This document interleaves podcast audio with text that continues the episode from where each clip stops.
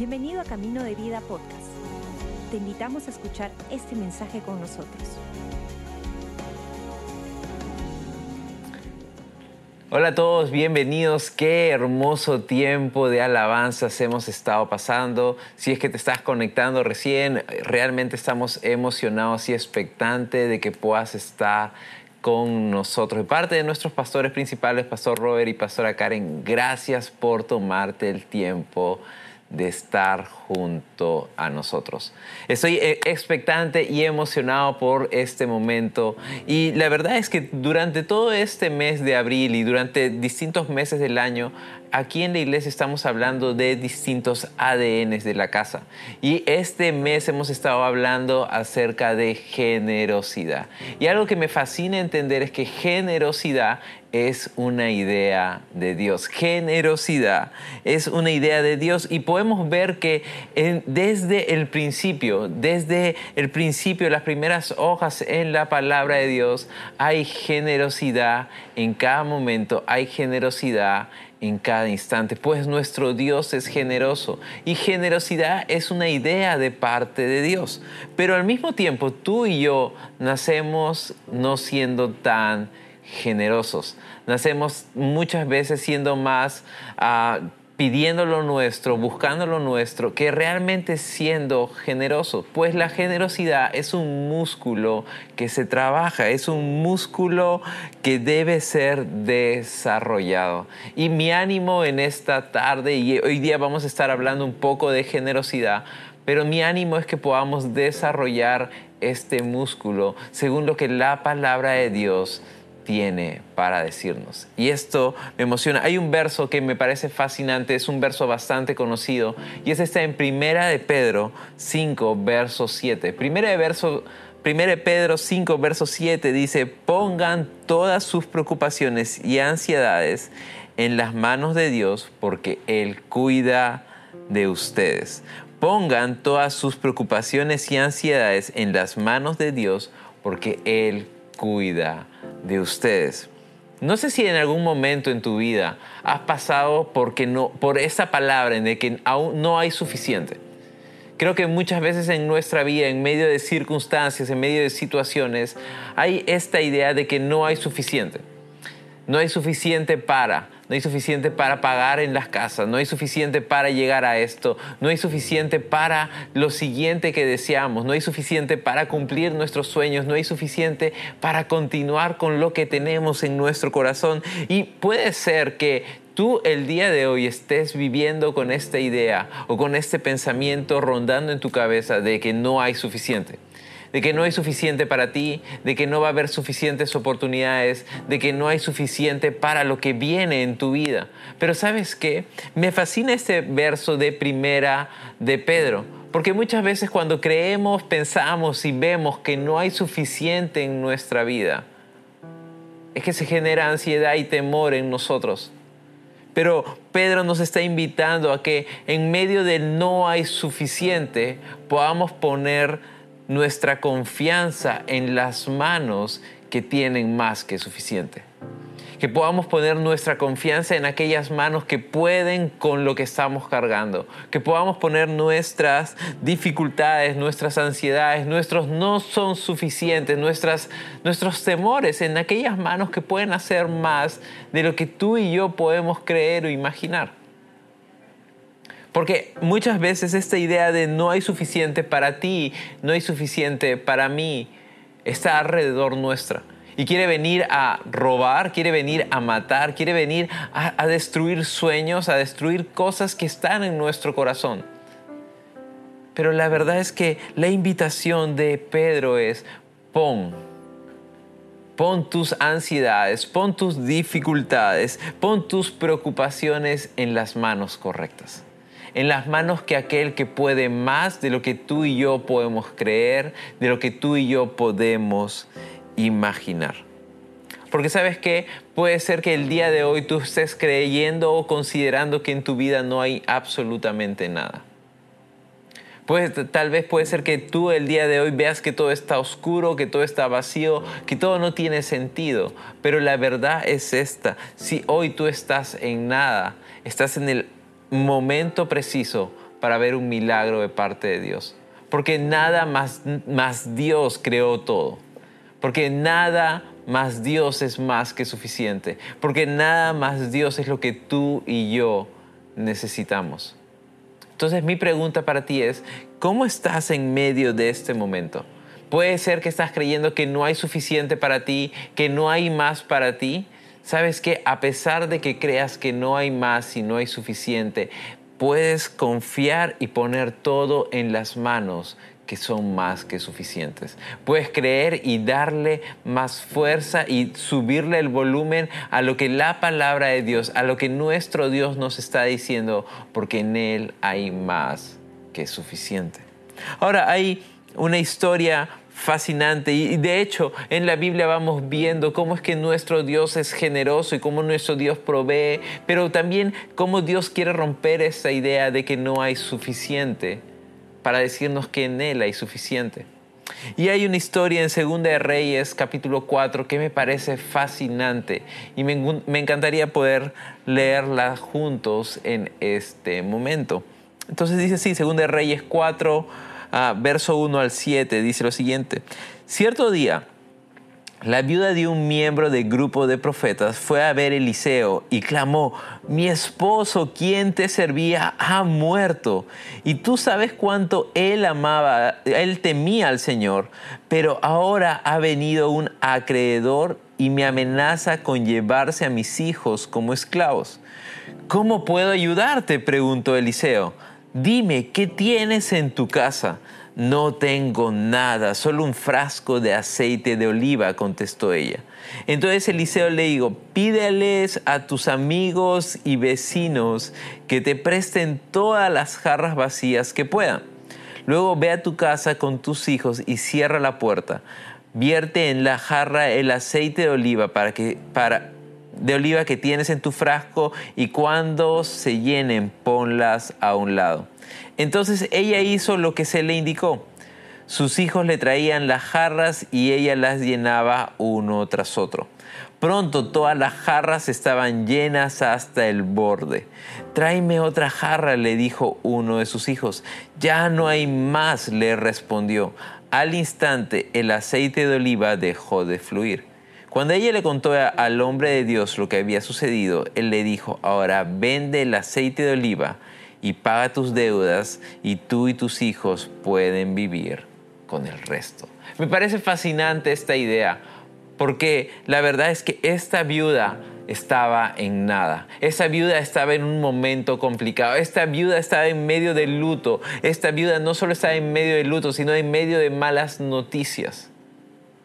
Pero sabes que tal vez tú te estás encontrando de esa forma, pero nada más Dios tiene, es más de lo que tú y yo necesitamos.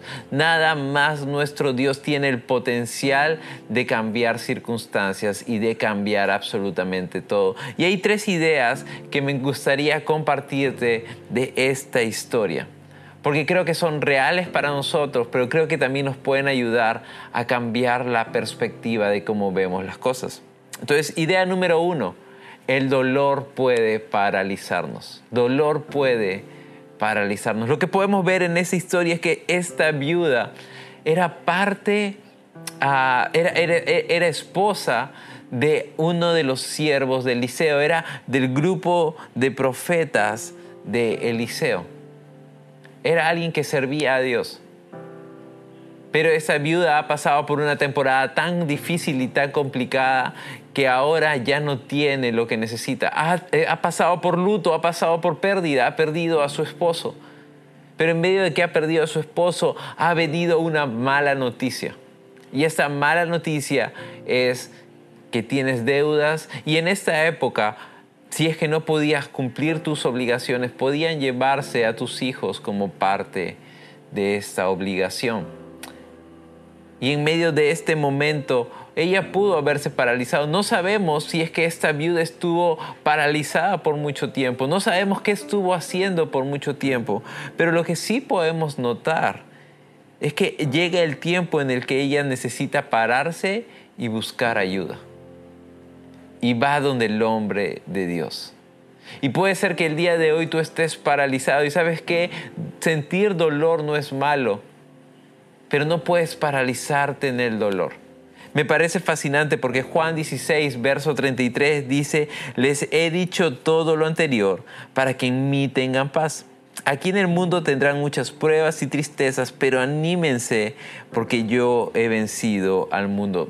Dificultades van a venir en algún momento en nuestra vida, pruebas van a venir en algún momento en nuestra vida, pero esto no significa para nada que Dios no está con nosotros. En medio de dificultad, en medio del dolor, así estemos paralizados.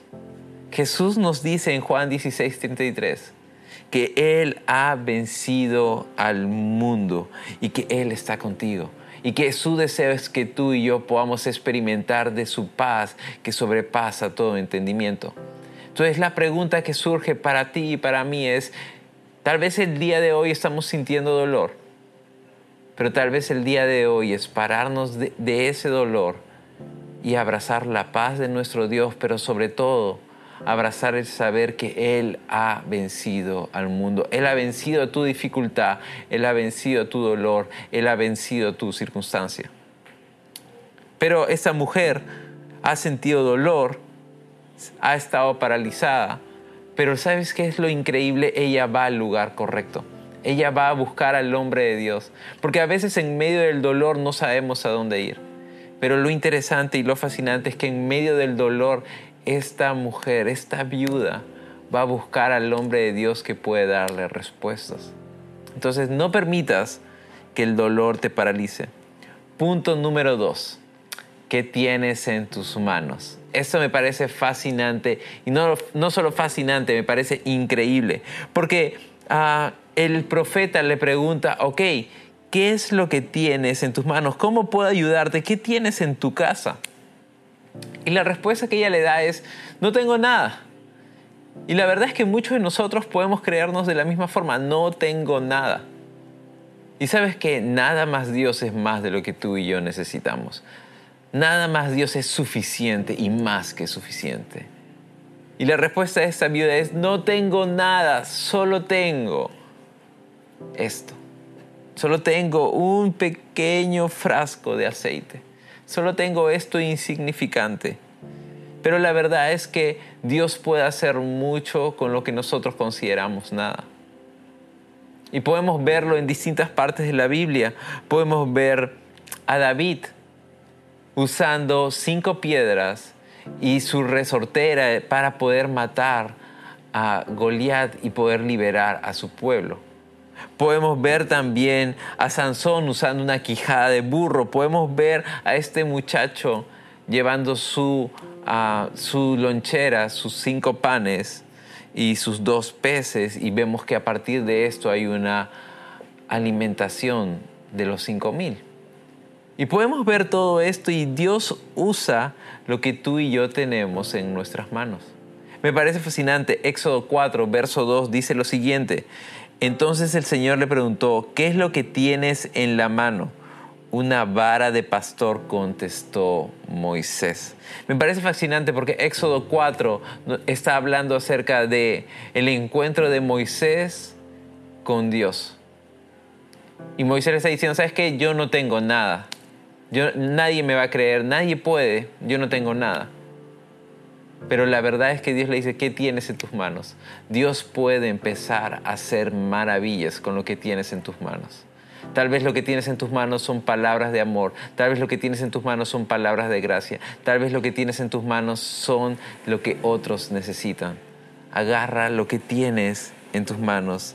Y tercera cosa, pero no menos importante, dice que esta mujer agarró y llenó y llenó y llenó y llenó y llenó jarras y jarras y jarras vacías que se había prestado. Y el tercer punto que quiero compartirte es hasta que sobreabunde.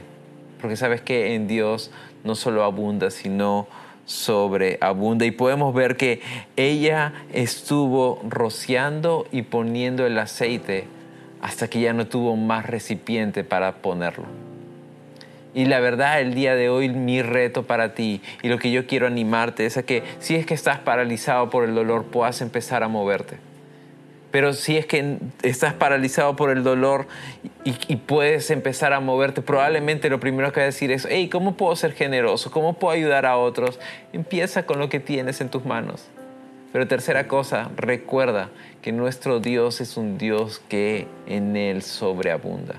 Entonces permite que Él haga algo increíble y fascinante con tu vida.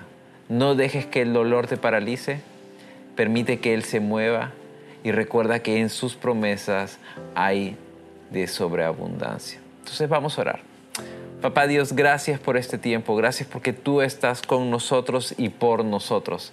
Te pedimos que seas tú ayudándonos y en medio de nuestra circunstancia, en medio de lo que estemos viviendo, muévete de una manera fascinante.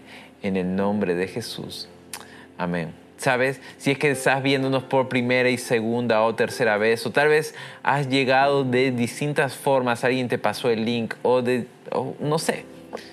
Yo lo que quiero invitarte a, es a algo más. Todo esto que hemos hablado tiene fundamento en la persona de Jesucristo.